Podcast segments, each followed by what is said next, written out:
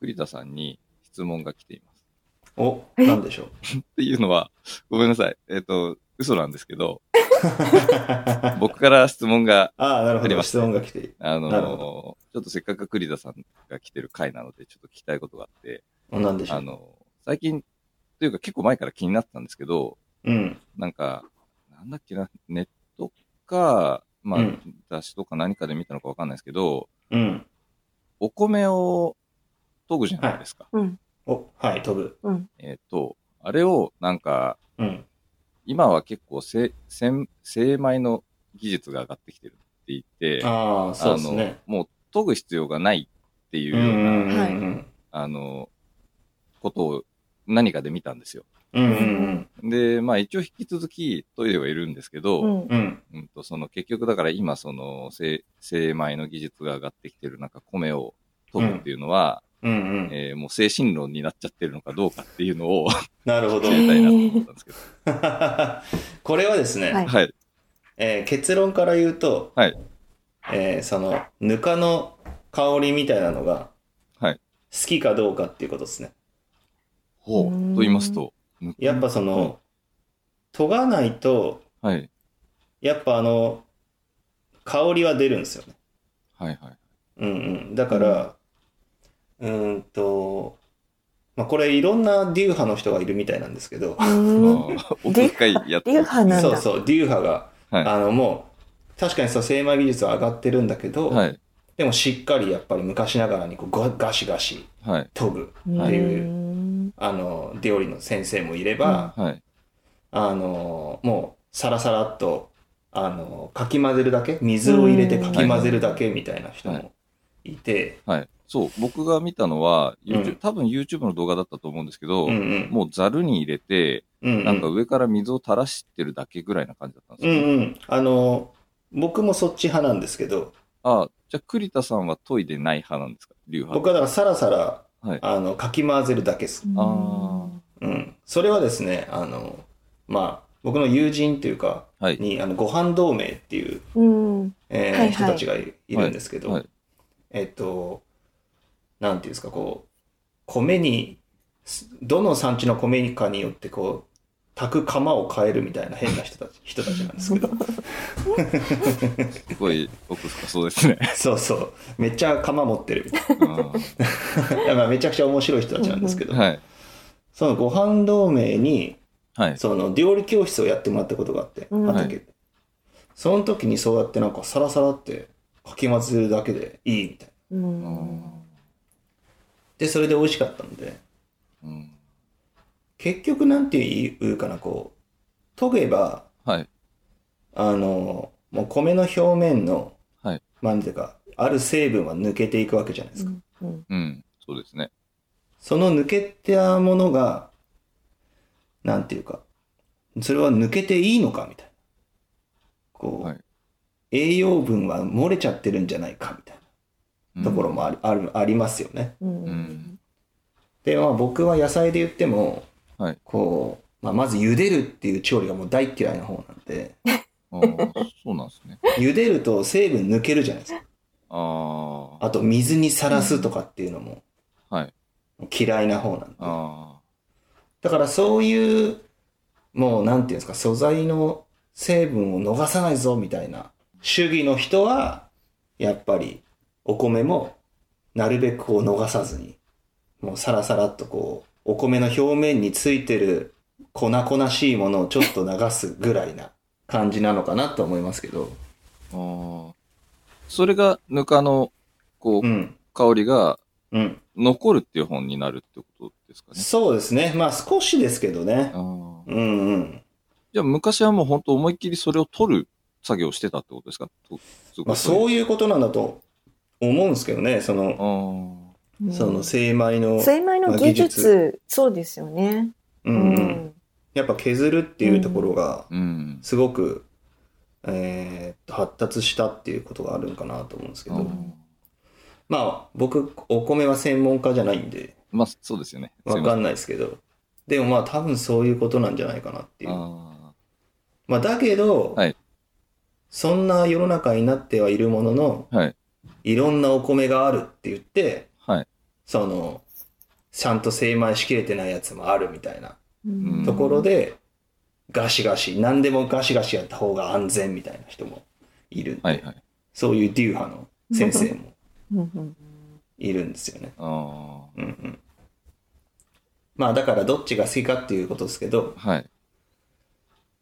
まあ僕から言えるのはそんなところですかね。あーありがとうございます。真面目な感じになってます。すごい真面目ですね。 なんか、こう、やっぱ子供の頃から親がこう研いでる姿とか見てるじゃないですか。うんうんうん。シャッシシャャッシャッシャッっていう。だッからシャなッんとか、ね。研いだ方がうまそうな感覚っていうのが、なん とそなうですねく。うんあるなと思って、そうそ研う。ぎ続けてはきたんですけど、そう、それが自己満足なのかどうかってこそとうで、ですすそうねで。す、そうです。精神論的なものにもう、こう、現代になってしまってるのかっていう、まあなってるでしょうね、これは。そうですか。はい。まあこれはなってると思いますちょっねと。冬とかはね、研ぐの超辛 いんで、ちょっともう、ザル派に自分もザル派ではい。いいんじないゃないですかそうでねす。ね。ちょっとなろうかなと思います。まああの、あれですよ。あの、盲目的に皮を剥く、野菜の皮を剥く人と一緒で、はい。どやっえぱ盲目的に向く、えど、ど、どういうことですかこう、例えば、はい。人参とか、大根とか、はい。皮を剥く人はいるじゃないですか。うーんと、僕向料理いすてるるときかもしれないですね。むいピーラーとかでさ、うんはいはいはい。こう、人参の皮とかね。うんはいうんでも科学的に言うと、人参の皮って超極薄なんで、うんはいうんうんもうたわしで洗うだけで、もう剥けてるのね。うんうんうんうもんちょっと、僕向いてますっていうところ、ちょっとつまんでいいですか それつまんじゃうと会話にならないから。そこはもう、あの、だそこはね、控えていただきたいですよね。わかりあましの、野菜農家としては。た。はい。はい、だから、まあ、そういう盲目的なところをはい。なくしていこうってことですね。うんそのお米の,、の研ぐのもそうですし、うんはい。はい、もうただの習慣になってるだけのことが多いんで、あそうわかりまだした。からそう野菜の皮を剥くときは、はい。なぜその皮を剥くのかをはい。ちゃんと僕に説明してほしいですね。ー栗田さんになかなか栗田さんに説明できる人いないと思いますけ私どもね。そう思うな。いやいやあのねこういう調理なんで、 はい。まあ、皮は剥きますと、そしたら僕も分かりましたって言うと思うんですけど、うんはい。はい、それをなかなかねこう言えない人が多いんでうんうーん。そううちの師匠とかはあれですよあの料理人がたまにあー畑には来いて、はいきあのテストキッチンっていう納屋があるんですけど、はい はいそこでこう人参の皮をむこうとかすると「痛い!」って言いますから、 まあまあまあ、でもうも、あれ何ですしてんだみたいなでもあんまりほら、栗田さん、ここでそう厳しく言っておくと、あのーこう庭野でバーバーベキューとかした時に、ほら、栗田さんの前で野菜扱えなくなっちゃうんで、 誰も誰も触れない。いやいやいやいやちゃんとねちゃんとしてくれればいいんで すけどまあまあ、そうですね。はいすいません長くなりましいえいえ、全然大丈夫です。はい。じゃあ、それでは、えっと、ちょっと長かった、前振り長かったんですけど、えー、庭のわラジオエピソード4をお送りします。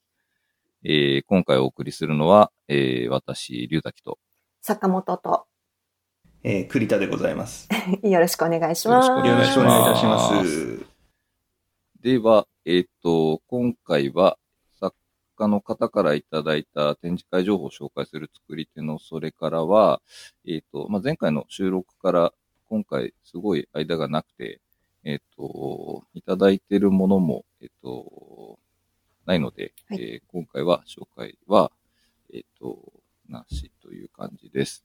はい。で、これを、まあ、今日撮ってるのが4月11日の午前8時半からなんですけど、今日は静岡の手作り市なんですね。そうですね。うんいやどうなってるんだろう。気になりますーね。。天気すごいいいんでね、あうんの、まあ、庭野はね、えっと、こ今年は中止という感じになっちゃいましたけど、はいうんまあ、ね、この手作り市運営されてる方も、ものすごい大変な状況の中で、うんあの、なんとか開催を、あの、しているということなんじゃないかなと思うので、ね本当ね、まあこれ流れる頃には終わってると思うんですけ ど、い行かれる方はもう本当楽しんで、うん。ね、ね、一人一人も気をつけていくっていうことしか今はできないしね。そうですうね。ん、何が正解かは本当みんな探りながらっていう形だと思いますよ、本当に。はい。そうですね。うんまあ、ちょっと本当天気いいので、行った方はもうなんか、はい楽しかったっていう感じだと本当いいですよね。ね、本当。うん。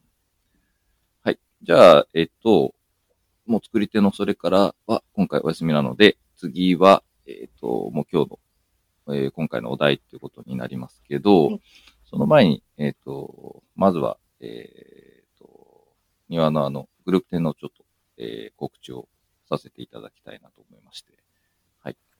えっと、この度、えっと、庭の輪では、えーサークルス庭の輪マンスリーエキシビジョン2021と名付けたグループ展を開催することになりました。えー2021年の5月から11月までの間、えー、庭の輪アートクラフトフェア千葉2021に参加予定だった作り手の皆様をグループに分けて、えー毎月1回千葉県内の、えーギャラリーなどを会場として行います。えーグループ展の詳しい、えー内容は特設ページをご覧ください。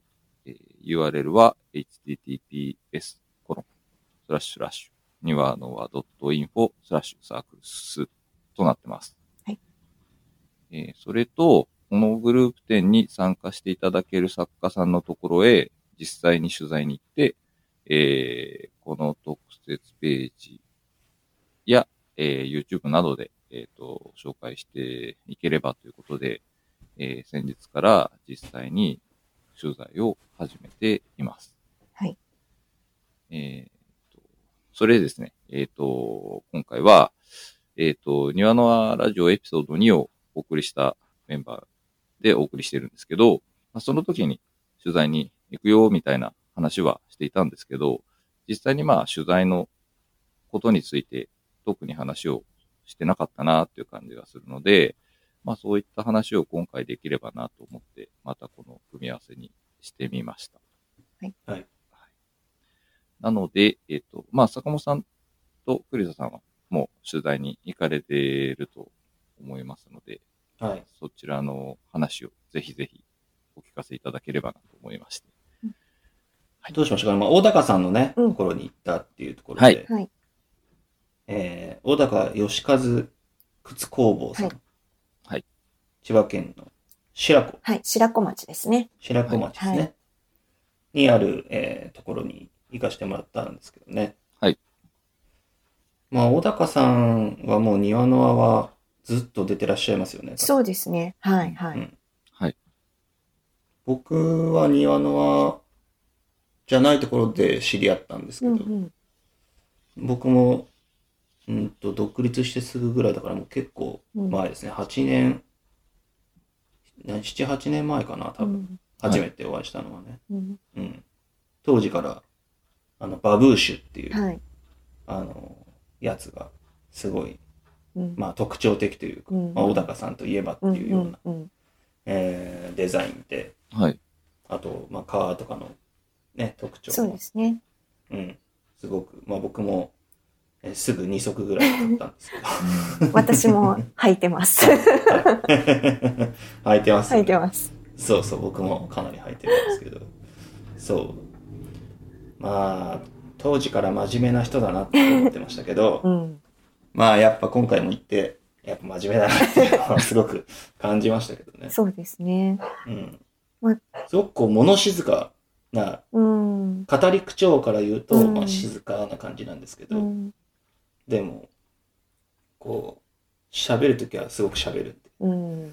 うんそういう、なんていうか、物静かな一面もありながら、うんこう、熱さみたいなのもあるみう。たいなんところが、まあ、大高さん、い抱く印象だなとう思いましたけどんね。はい。うんうんめっちゃ工房の中綺麗です。 すごい綺麗でした。なんかこう、やっぱりね、取材、こう、なんて言うんだろう。取材に行くと、はいそこの場所に行くと、その人のなんていうか、ほん普段のね、生活とか、うんうんなんというかこう、その人のこう、見えなかったせ性格とかね、うん今その、綺麗、綺麗にしてるとか、はいあるし、あと、例えば、じゃあ工房の中で、どんな本読んでるのかなとか、本棚があったりするうと、ん結構じろじろ見ちゃったりそとうか、そうそうそう。ね、するし、あと、はいじゃあ音楽かけてたら、どんな曲聴いてるんだろうとか、なんかこう、ちょっとその話すきっかけみたいなものが、普通に話してるのとはまた違った切り口からね、話ができたりとかするから、すごい面白いですよね。そうですうね。ん。まあ、特になんだなんだろう、デザイン系っていうかう、ん。の本、うん。何でしたっけあの、家具の。あ、トラックのね。ああ、うん大阪のの家具メーカートラッの。うん。カタログめっちゃありまあしたりね。ました。ありまました。 そうそう、うん好きなんだなと思いながら。なんかそこ、私もこれ持ってる。そうそうそう、そこで私もこれ持ってるとか、こうなんかそういうのでちょっと共感したりとかね。そうねうん、であこんな趣味、同じ趣味あったんだみたいなことも面白いですよね。うんううんん、すごい、あのーミシンのね、こととかもすごくいろいろ細かく教えてくれたんですけうど、んやっぱりそういう、こう、普段は動かせないような大きい道具とかをもちろん皆さん使ってるわけじゃないですか。はね、それにね、まつわるなんかお話みたいなのも聞いてて、すごい面白かったですね。これ言っちゃうと、い。うんあれなのか、ネタバレになっちゃうのか。ままああいいのかまあ、い言ってもいいですけどね。うんね、でもその、例えばこのミシンがどういう風な人の手をこう渡っうんうてんここにたどり着いたのか、みたいなこととかをす ごくね、いろいろ語ってくれたのとか、すごい印象に残ってますよね。そうですね。まうあ、んやっぱ最初の頃ってはうんみんなそうでしょうけうど、ん始めたばっかりの時はやっぱみんな苦労しうて、んうん。うん道具とかも自分で買えなかったりうとかん。する中で、いろんな縁から、うん。あの、その欲しかったものが手に入ってみたいな、いうような話がうん結構小高さんはありましたね。そうですね。うんうん。小高さん自身はこう、本当千葉で生まれて、はい。千葉で育って、で、今も千葉に住んでるっていう、本当にそうですうねん、。千葉っ子なんで、やっぱりこう、なんか千葉愛みたいなのがすごい強くって、うんはい。うん。私たちもこう、まあ、庭のはね、始めたきっかけもあるけど、やっぱり千葉愛強い方なんで、クリトさんは一回ね、そうじゃなくてって一回外に出たって言ったけど、またでもそうですね帰ってきてみると、なんかはいここはここでまた一つ違うね、うん何かが生まれるかもしれないけど、でも、なんか千葉愛の強さというか、今住んでるところがとても、とても好きだみたいな、うんなんかこう、そういうのが伝わってきて、すごい良かったですよね。うん。まあ、小高さん特にそうですね。うんうん。まあ、ずっと白子。うん。まあ、あの、途中ね、うん少し、えーまあ、やっぱ僕と同じで、こううん都内の方に向いてらっしゃった時もああるみたいでしたけど、うんでもまあ、基本的には今はもうずっと白子でっうん。ていうところで。で、まあ本人ね、ササーファーでもあるんでう、ん。うんそうそう、海もすごい好きでっていうところで。もともと確か川も、うん。あのーなんだっけ、サーファー用のやつを切ったりする仕事をしてたりとかしてたんですよね、確か。えー、ああ、そう。そうそう、革、革じゃないか、だからそのサーファー用の、はい。なんていうか、スーツっていうんですか、うんうんうん僕全然泳げないんでわかんないんですけうど、うん、多分そういうしお仕事もしてたりとかしてて、うん。うんだから海もすごい好きで、うっん。ていうところで、今の白子が、うん。まあ、本当に合ってるんだろううな、ん。感じがありますよね。栗田さん泳げないんですかそこいやー、全く泳げないですね。あ、そうなのいやー、そうなんですよ。えー、これがね、意外海は見るものですね。えー、え、四街道町営プール行ってなかったのこれはですね、うんそう、これは僕は四街道市に僕が泳げなくなった責任があると思うんですけど、そうなんだ。そうなんですかということですか四街道市はですうね、ん。中学校うにん。プールがないんです。あー。ええ。ないんですよ。あえー全部の中学校にプールがないんです。そうなんだ。これなんか、でもは大会ありますよね中学校だってプールの。あい。なの、い、ないです。ええ、そうなんですか何もないです。水泳部とかだからありえないですよね。だから、へプーールがない。え、じゃあ、千葉県大会に四街同士は出てないってことですか出てないんじゃないですかね。水泳部ってないもんだって。へ多ー分今もそうらしいんで。ええそうなんだ。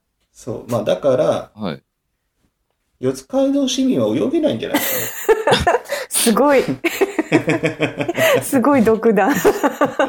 そんなことないっていうのがいっぱい言われそうですけど。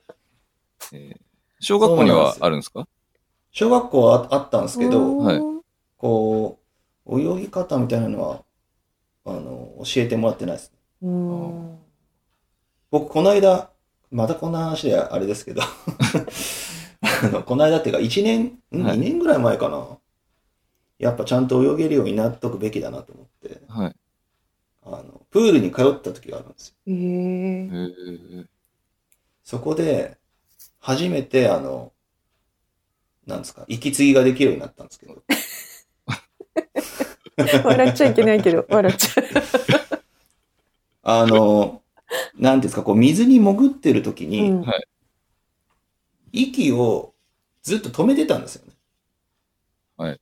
言ってることわかりうますんかうね、ん泳ぎ始めて、うんはい。息吸い込んで水の中飛び込むじゃなういですか。んで、僕はずっと息を止めたまま行って、はい。うん。で、息を吸おうとしてた。ああ、なるほど。ああ、ずっと出す出さないってことはでいすか、はいとか出さないとけなああ、これはですね、うん吐かないと吸えないんですよ。うんそうそうですそうそうですね。そう。そんな大事なことをもう教えてくれない四つい同士です から。ねい それでも、小学校の時は習ってなかっうん、習っいてるよや、こうなれは気しま絶すよ対に教わってないですね、た。僕は。ねえはい。こんな大切なこと。だから僕はすごいそこで感動して、うん2年ぐらい前にその、はいあ、だから息継ぎできなかったんだと。うーん。だって、満肺の中満杯になってんのにまた吸おうとしても吸えないじゃないですか、それは。そうですうね。ん。そう。もうそれに今感動したのと同時に憤りを感じましたけども。四つ街道指名みたいな。四つ街道市のせいで、まあ、僕はだから海にも行かず、あだって言っても泳げないんで、いつも浮き輪持って たんで。そう。でも、あの、石川にいた時はね、サザエが好きだったんーうで、ん。はあの、友達で、あの、漁業権を持ってる友達がはいいまはして、い。い。はい。そのお、おばあちゃん家に行っうて、ん、はい、浮き輪で磯まで行って、想像するだけでちょっと笑っちゃいますね。そうですね。 そう。で、浮き輪に捕まりながら、こう、ちょっとだけ潜ってサザエ取ったりして、あうんーそういうなるほはい。どなんか、またらいとかにしとけばよかった。あまちゃんっぽい感じ。 あ、アマちゃんっぽくね、たらいに、うん。たそうですね、でも、でもなんか言われるのが、はい。浮き輪に乗ってんのに泳ぐのすごい早いよねって言われます。 抵抗が大きいのにね。そう僕ちょっとよくわかんないんですけど、浮き輪に乗って泳いだことしかないんでわかんないんですけ ど、はい。なんかどうも浮き輪じゃない方が、うん。あのー早いみたいですね。うん。それはそうですそうね。ですよいやね。抵抗が大きいわけですかうん。うら。んそうですね。まあ僕はずっと、だからプカプカ浮きながら、こう、うん、とバタ足したり、うん。手で書いたりとか、片手で書いたりとかしうてやってるんですけど、早いねってすごく。そこはでも、四街道市の恩恵じゃないです か。浮き輪 A 法ですかそうですね。いやー、いらないでしょう。いや、わかんないですよ。いざという時は何か浮いてるもので、こう、漕ぐスピードが速い方が、そうですよね四。街道市に感謝するいやいやいや時あるかもしれないですね。いやー、本当にちょっと改善していただきたいですよ ね。はい。まあ、こういう大人をね、生まないように、はい、してほしいなと思いますけど。まあ、だいぶ話が、小高さんからす い、ません。およ泳げないって言ってましたけど。ついついついすごいなんちょかっ、とあれですよね。不思議な方に行ったすいません。まあまあ、でも、全くイメージになかったんで、ちょっとつい、うん、あーそう、いろんな人に言われるんですよ、そうやって。泳げそうって。ああ。まあそうですよね。うん海にもいそうみたいな。うんうんいないですからうね。ん、そうですね。はい海はね、もう見るものですね。そうですか。はい。すいません。ちょっと本当脱線させちゃって。ああ、いえいえ、いいんですけど。小高さんは、あの、庭のテレビにもね、出演していただいた感あ、そうですね。じ。はいうんあの時も工房からつないでそうくでださすったねんですよね。はい、そうですね。うんうんあのーすごいその人柄というかうん真面目だなって思うのは、あのーリハーサルやったじゃないですか、庭はのい後、はいはうんうい。んで、なんか結構その電波の問題とかを気にしてくれはてい、はい。あのーそうだったね。リハーサルした時は、あの、車の中から繋いでくれたんですよ、そうそうそう そう。こっちの方が電波がいいみたいな。そうですね。もう、それがもうなんかすごい、もそう。みんなね、あの時ね、4人ぐらいで繋いでたんでしたっけう、そうですね。うん一人だけ車の中の人がいて。そうですね。 そう。あれって、 みんな家の中なのに一人だけ車の中でなんか暗い、暗い感じの人がいて。そうですね。そうそう。どうしたんですかって言ったら、いや、こっちの方が電波がいいんで、つって。そんななこんとあかりまし、たあねれですよね。なんか事前に電波の状況を聞いい、伺ってたんでしたっけ、一回、事前に。電波の状況を聞いたりしてたんでしたっけで、なんうんかあんまりその家の電波状況が強くないかもしれないみたいなところで、なんか家の多分ここが良さそうみたいなとこをいろいろ考えてくださって、うんうんリハーサルの時は車から。車の中で。いただいたんですよ。うそうで す。まあでも結構車結局厳しくて、うんうんあの当日は工房から繋いでもらった感じだったと思うんですよね。うんうんまあ。最初から工房で良かったんじゃないのかなっていう気がするんですけいど。やいやいやいや。 でもまあ、そんな裏話 も。そうね。そこで車でっていうところが小高さんらしいです ね。結構絵的にはね、絵的には結構、あ の、あの、おもし面白い感じでしたけそど。う、面白かったですね。はいいや、その説も本当ありがとうございました、はいということ本当で。にそうですあね。りがとうございました。どうですかね実際その取材行ってみて、なんか、寄り道とかして行ったりしたんですかは小高さんのところに行った時は、帰りに、あの、草喫茶さんに寄らせてもらいました。久しぶりに。あーはいはいはい。い。いやー、やっぱ美味しかったですね。コーヒーね。うはい。ん。まあ僕は2杯いただきました。あ美味しいっすよね、うんあの。僕はお店は伺ったことないですけど、はいはい。いや、豆行をっ、た方がいいですう。ん。ああ、豆をね、多分、その前、前回のエピソードじゃないですけど、フリポンさんで確か豆買ったのうんがそうですねんあって、ううんん。豆は結構、やっぱいろんなところに、うん。もう草さんの、あの、うん。ね、豆使ってますっていうコーヒー屋さんいっぱいそうですね。あるんですけうんあど、あ、そうなんですかはい、へーいっぱいありますね。うん。うん。あるんですけど、やっぱ、あそこで、まあ、店主の姫野さんに入れてもらうコーヒーは、うんちょっと格別ですね。ああ、そうで本当ですか。すね。いやぜ自分じゃ絶対入れられないもんね、うんあんな風に。あうん。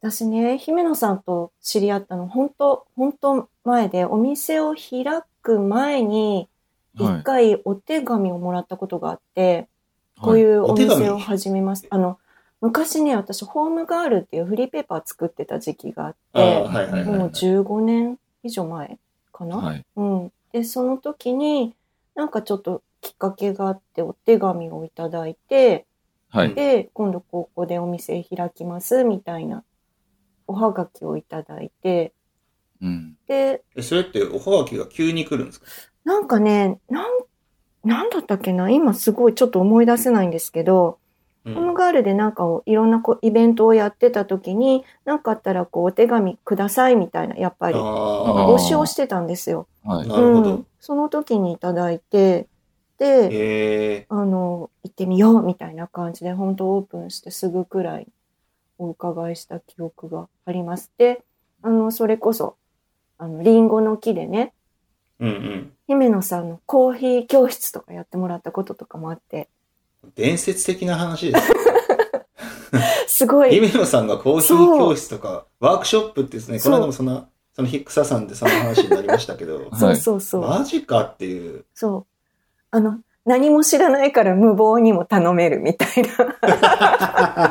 でも、 そういうまとこだろありね、ますよそねの時は本当に姫野さんもお店始めてすぐくらいだったし、はい。うん、割とこう気軽に受けていただいたんですけど、やっぱりすごく思いがたくさんある人だから、すごいね、あの、細かい指導があってね、うん。はいすごい面白かったですよ。うん。うんその細かい指導の結果、うん。 あの、 ドリップは諦めましょうみたいな。そうそうそうそう。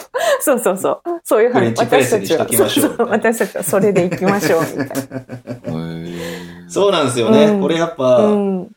そう。やっぱりね、ああいう風にすごい味のコーヒーにするためにうは、ん。どうしてもこうドリップじゃないとうん。難しいんですようね。ん。うんそう。だけど、やっぱ、うんと、フレンチプレスで80点ぐらいにはなる。うん。うん。そう。だから80点に、を普段は飲んでるんうですけど、ん。やっぱあの、もう100点に近いようなう、ん。すごいコーヒーが、うん。まあ、草さんでは飲めるんで、うん。ぜひ行ったぜ方がいいでひす。、ぜひ、千葉の名店として行っていただきたいお店ですそうねで。すね。まあ、内装もね、うんセルフビルドなんですけど、そうですねすうごいですしん。、はい。かっこいいですよ。うん。他は行かなかったんだっけうん。この前は、あの、すごく、ちょっと、ピュッと行って、ピュッて帰ってくるみたいな感じになった。あ、苗、苗を見たいって言ったんだけど、お店がもう閉まってたっていうのは。ああ、そうそうそう。んんちょっとね、今はもうそうでもないんですけど、昔は、大網白里の緑の風っていうあの JA のはい。直売所に、すごい変わったハーブがいっぱいあったんですよ。へーハーブの苗がね。はい。だから、ギャラリー店さんにはい。ランチを、大網白里のね、ギャラリー店さんに、僕がランチを出しに行くときは必ず、あの緑の風によって苗を買って帰ってたんですけど、へーすごいいろんな、あの、マニアックな、うん。あの、苗がやっぱいっぱいあって。それは多分近くに、そのマニアックな苗を生産してうるん。方がいらっしゃったんだとう思うんですよ。ん。あーうん、うんでそれをね、知りたくて、この間行ったんですけど、はい。なんと、えっ、と、あの、Google 上ではね、6時閉店って書いてああったんですけど、あの、コロナで5時閉店に変わっていました。あ微妙な1微時妙間な。。あ。それはでも結構、あの、経験してる人いますよね。うんあの、そそうの、っすそよねの系じゃなくてコ、コロナでうん1時間早いとかで、うんそうう。わーみたいなのは自分も何回か経験あありますよ。あれですか、ま今はそう、さっきそうでもないって言ってましたけど、あんまり、その、昔に比べると変わったハーブの苗とかは、あんまり取り扱ってない感じになうってる。ん、そうですね。なんかそんな感じに見えましたね。この間行った時も、ちょっっと久しぶりだったんで、確認したくて行ったんですけど、やっぱり、あの、まあ、閉店だったんですけど、ちょっと外からはうん苗は見れたんで、うんあーあー、はい、見たんですけど、あんまり変わったのはなかったですね。やっぱ出にくいとかあるんですかね、変わったものだと。うーん、多分、そういうことよりはもうその方が廃業されたか、うーん。うん、まあ、何らかの理由で、の農業自体をやめちゃったのか、あーかそっちの方が多分、あ強いんじゃないかなと思いますう けど。んまあちょっとその辺は多分、掘り下げていくと、かなり、 かなりの話になりそうなん で。いや、そうそう。うんだから結構ね、直売所は、うんはいあの、そういうマニアックな直売所も中にはあるんですよ。うんはいはいはい。そう、JA の直売所って、やっぱりその、直売所ごとで結構違うんで、うんあの、例えば、小倉台に塩井川郷っていう、うんはい。でっかい直売所があるんですけど、はういんはいはいそこはもう、なんだろう、一般的なものしか全然置いてないんで、あまり面白くないんですけど、はい。割とそういうちっちゃなうんはいところに、なんでこんなのこんなところで売ってんのみたいなう、んへーマニアックなうんものがあったりとかするんで、うんマニアックなハーブが置いてある直売所があったら教えてほしいです。あー広く募集しては聞いてみるってう。いうのはあると思いますよ、ここで。まあじゃあ、あとは、うんこう、車とかでプラッとどっか出かけるときには、ん JA のその、直売所があったりしたら、見てみると結構面白いかもしれないなっていうこと そうですね。僕は割と寄りますね。だからあうんでそこで、その他の生産者さんの野菜を買ったりすることもありますしあ。。ちょっと、あんまり寄ってなかったので、これまでちょっとよ よ寄るようにしてみます。はい、寄ったら、あうの、ん苗の方をちょっと見てもはい。でも、マニアックかどうかがわかんないですね、僕には多分。らって。ああ、そうか。 そうだね。はい。そうかもしれないですけど。はいうん。 じゃあ、はいどうですか小高さんのところは。そうですね。もう、でもあの、うん今回取材した内容は、あの、まあ、実際今度ググループ展というそのサークルズというのが5月の22日から、はいあ。の始まるんですけれども、あの、5月の22日からのその会に小高さんも参加してくれる予定なので、はいえー今回取材した内容については、今、あの、いろいろまとめたり、えーこれからですね、ちょっとあの、また庭の輪テレビみたいな動画の番組を栗田監督のもと作ろうかっていう話が、 いつもなんか構想も短いし、はい。制作期間も短いんですけど、 そこで何とかしていくっていうはい、凄腕の皆さんのいやいやいやおかげで、はい、多分。ももううね、ね、はい。いろんなことがこう、突貫で進んでるの そでうそうそう、あの、 まあ、まだ概要も固まりきってないですけども、ね、庭の輪テレビっていうことでいいんじゃないですかね。そうですかねあの、はい。はいそう、ですね、庭のテレビではいはいご紹介すると。あはの、はい。新シリーズが始まるよってはいいう ことい、そうで。ですねはい。新シリーズ。はい。そうですね、まあ、まあ一回ねう、ん、とうにん、かくやってみるとうん。いうところで。すごいどうだっな。たシーズン2ができるんだ、庭の輪テレビ。そうですねねそもそもこんな風にならなかったらね、え。うん。うん。そんなことしようとは思わなかそった。うです。ね。でもなんかそこで何とかしちゃうっていうのがこの実行委員メンバー メンバーのすごいところだと本当に思うんですけど、すごいなぁ。 いやー、その、すごいで本当にいられるように頑張らないあとそでうすね。そうか。そうですね。ね、でもちょっと楽しみにしてるんですけど、あの、いろんなね、紹介の仕方って、なんか変わってきてるじゃないですか。もともとはね、本当一番最初、クラフトフェアとかが始まった頃なんて、まだこういういろんなメディアでね、いろんな媒体があるっていうわけじゃなかったから、すごく宣伝の仕方というか、その PR の仕方変わりましたよね。うん。いろいろ、いろいろになりましたようん、いね。ろいろになりました。それがいいのか悪いのかわかんないですけど、いろんなものがあるんで。楽しみにしてます。取材のね、段取りとかもこう、だんだん、まだ手探り状態だから、これからまだ他の千葉県内の作家さんとかね、近郊の方で行けるところはなるべく行きたいと思ってるんですけど。はい。まあ、録画ボタタンをね、うん押し忘れたりすることもあるんで。ン。あるある。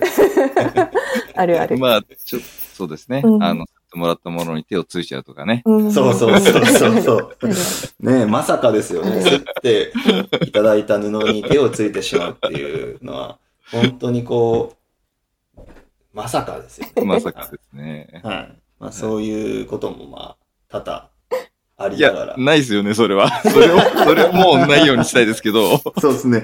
それはもう、それはもうね、あそれがありますって言ったらね、受けてくれなくなっちゃうけど、取材をね。そうそうそうそうそう。じゃあ、うんそんな感じで、もう一つ取材行ったお話はい。があるんですよね。そうですね。はいこれはあの、つくばの、あの、まはあ、いちょっと県外なんですけれども、千葉からはかなり近いところなんですが、あの、はい藍染めフープの庭かな子さんという、藍染めをやってらっしゃる方のところに、これも栗田さんと一緒に伺ってます。はい。これまだね、実はちょっと前に行ってるんですよね。あの、そうですね。こんれはいつだったのかな去年ですうよね。ん、12月かな。うん。結構押し迫ってかあそうでら、すね12月ですねはい、行かせていただいて。でもこれも、もうすごいいい取材でしたね。はうい。うんもう、すごい面白かったうです。ん。もう、愛ってこういうことなんだっていうう、ん。藍染めのうね。んあんなに藍、藍染めが微生物によるものだって全く知らなかったんで、ん。へーそう微生物が染めてるんですよ、なんとあれうんは。自分なんてもう全くわかんないんで、ちょっと、あれです ね、その、これから上がってくるであろう、ちょっと記事、すごい楽しみですね。そうですね。だから微生物が元気じゃないうと、染まり具合が変わってくるっていうところで、その藍、藍釜ってあるじゃないですうんか。はい。はあ、はい大きい亀ね。亀が、そあうの大きい、亀地中に埋めてあるんですい。けれそどう、塗ってあも。るんですけどね。そう。その中が元気じゃなくなると染まらなくなってくるっていう、本当にこう、何かを育ててるかのようなうん。感じでやってるんだなっていうう、ん。なんかその、すごいよく分かってそうですね。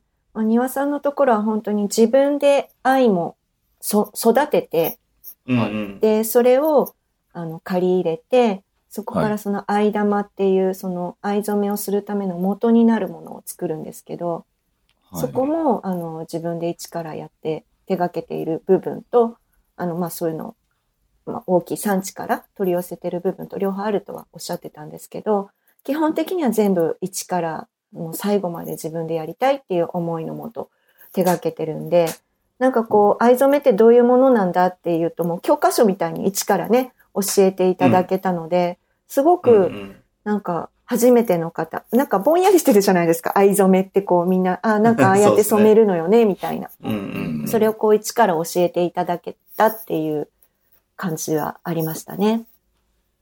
そうですね、うんまあそれとあのーなんですか周りを巻き込んでいく力があるなっていうのをすごく丹羽さんからこう感じたっていうかそうですね。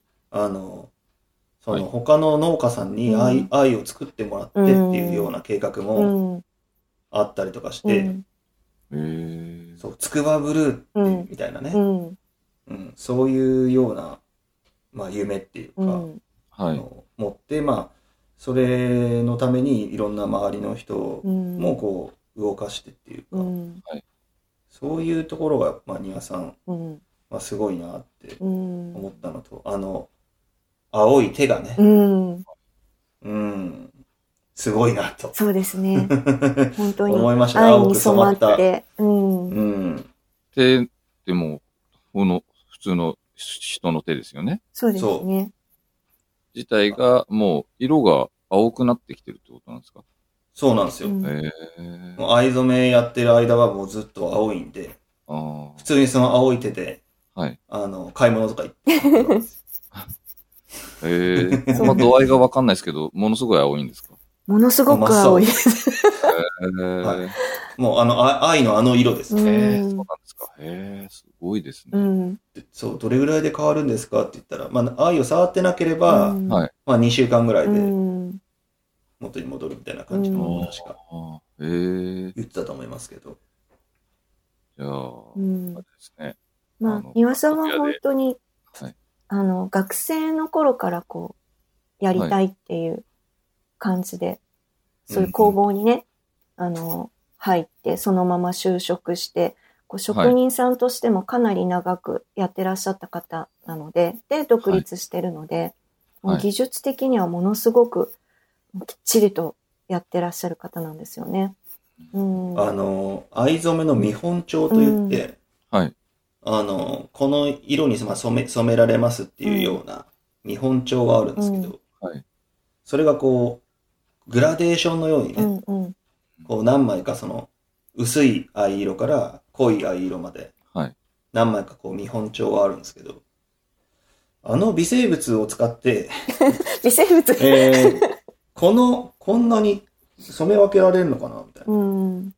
まあそこがね、まあプロなんでしょうけど、うんまあそんなことをね、感じましたうよ。んすごいな。なんかこう、亀が4つあって、うんで、これは今使、使ってるっていうか、これ今元気な子みたいうんなうんうんうね、んとか、この子はちょっと使っちゃったから休ませてるみたいな。ううなんか本当にその、付き合い方がそのね、言ってる微生物っていうか、その生き物と付き合ってるっていうような形で、で、温度管理もすごく、あの、重要なので、こう寒かったら、こう温めてあげるとか、あとうん弱っちゃった時には、こう何かこう栄養剤になるようなものをちょっと入れると、こうんうなるんだけど、特攻的、こうなん、なんていうの、ユンケルじゃないけど、そういう感じで効くのはこれなんだけど、じわじわと漢方薬みたいに効くのはこれでとか、やっぱそういう、なんていうの、こう、一緒にこう、あの、愛を一緒に育ててるっていう感じとかがすごく好きなんだなっていう感じがすごく伝わりましたそうですね。うんまあ、あとはね、小高さんもそうですけど、ほんとめっちゃいいとこ住んでるなっていう。そうですね。はいはそい。してね、はいお家も素敵だなみたいな。そうですね。皆さんはちょうどね、なんかお家を引っ越されるっていう話は、あの、前の、うん、庭のは、前の開催の時も出てくださってたんですけど、その時は、まあ、以前のお家でやってらっしゃって、で、その後引っ越されて、自分の工房としたきちんとした亀を入れてっていう形になってるんで、うん、はまあ、い。今これから作っていく作品っていうのはまたさらにねいい作品になると思うんですけど、筑波山がこう、その工房、作業してるところからバーンと見えるような、いい場所でしたね。うん。土地の名前もね、素敵なところで、寒氷って言って神様の軍っていうか、あの、神様が宿ってるところだっていう、言われのある場所だって言ってましたね。うんうん。まあすごいいい環境で、ううんん。作られてるなっていううん。感じだったですうね、んあと、はいうどん食べましたよね食べましたね、 食べました。はいはあい。のーそれはあれですこかあの、もはい庭さんから紹介いただいたとこそうなんですよ、うん庭さんから紹介いただいて、はい。えっとですね青山。あそう青山っていうね、釜揚げうどん専門店があるんですようんうん本当にうどんしかないんですよね。そう本当にうどんしかない、天ぷらとかもないうです、ん。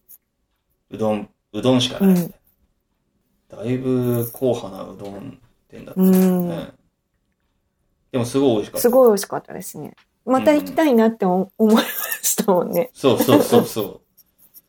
で、あ、ことこおすすめですね。その後、ポステンさんっていう、あの、ああカフェに、カフェにはい。あ行の、きましたね。はい、すぐ。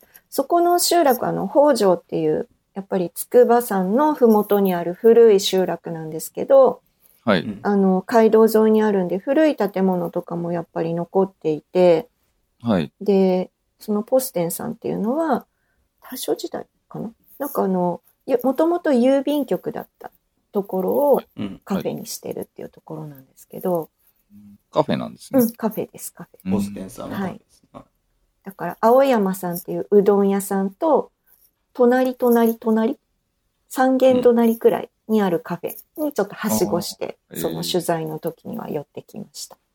そうですね。まあ、青山からのポステン ですはね。い。い。それはど、どういう含みがあるんですかや、これはおすすめだよっていうコあースとして。ことあでー、コースとしてうんは。あはい。つくば3、6まはい。で行ったら、はい青山からのポステン。おす筑波すめ山からもうん結構近いんですか、あのい、距離的にも。うーそうなんじゃないですかねこれ。まあ、そうですね。でも車でやっぱり筑波山まで行ったら、はい20分以上かかるんじゃないかな。まあでも、美味しいうどんがあって、ね、ポステンさんはお茶が、お茶そとうかでコーすヒーね。美味しいとコーヒーがかが飲飲めめるて。はい。のに、まあ、今、ま Google マップで見るあ、と、はい。うん、でもまあ5キロないんで。 5キロないか。ああ、じゃあだいぶ近いですね。うそんなかかんない近ですねあうん。そうですね。筑波の中心部、その、学園中心部からはちょっとありますねそうですね。うん。 20分、30分くらいかかっちゃうのかな。うん。うん。そうですね。うんじゃあもう庭さんの工房から見える筑波山ってめちゃでかいみたいな感じですかそうそうそうそそううですそうそう。ええじゃあ、あれですか。山頂まで行けば見てもらえる感じですかね。そそうですね、うん山頂から、山頂から庭さんって言ったら、手振ったら、はい。多分、あの、あんまりこう、遮るものはない感じでしたよ。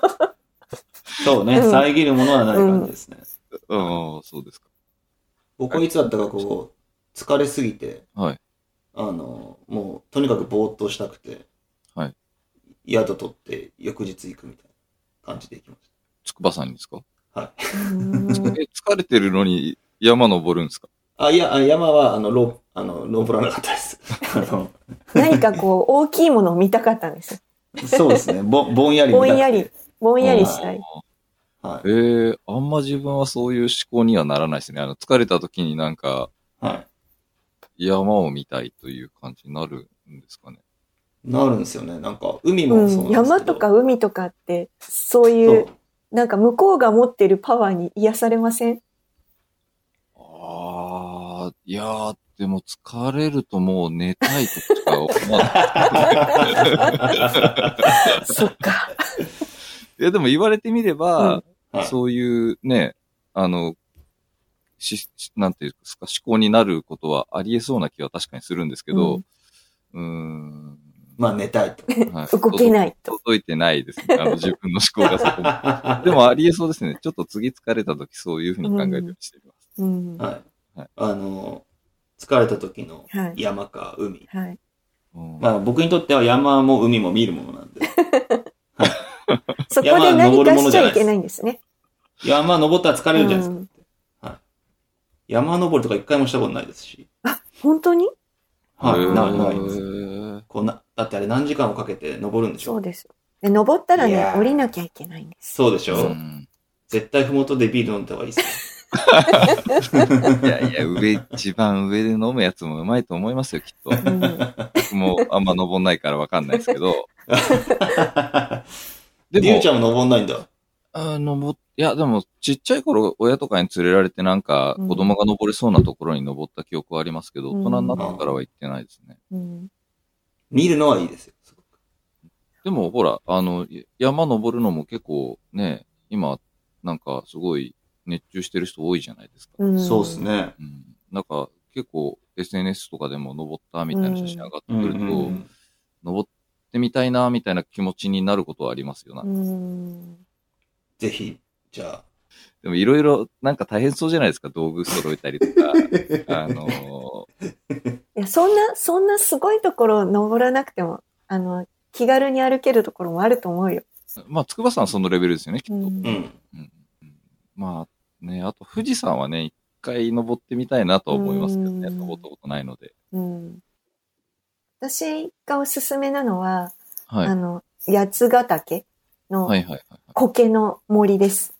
なんすか、それ。うん苔、苔がすごいところがある。南。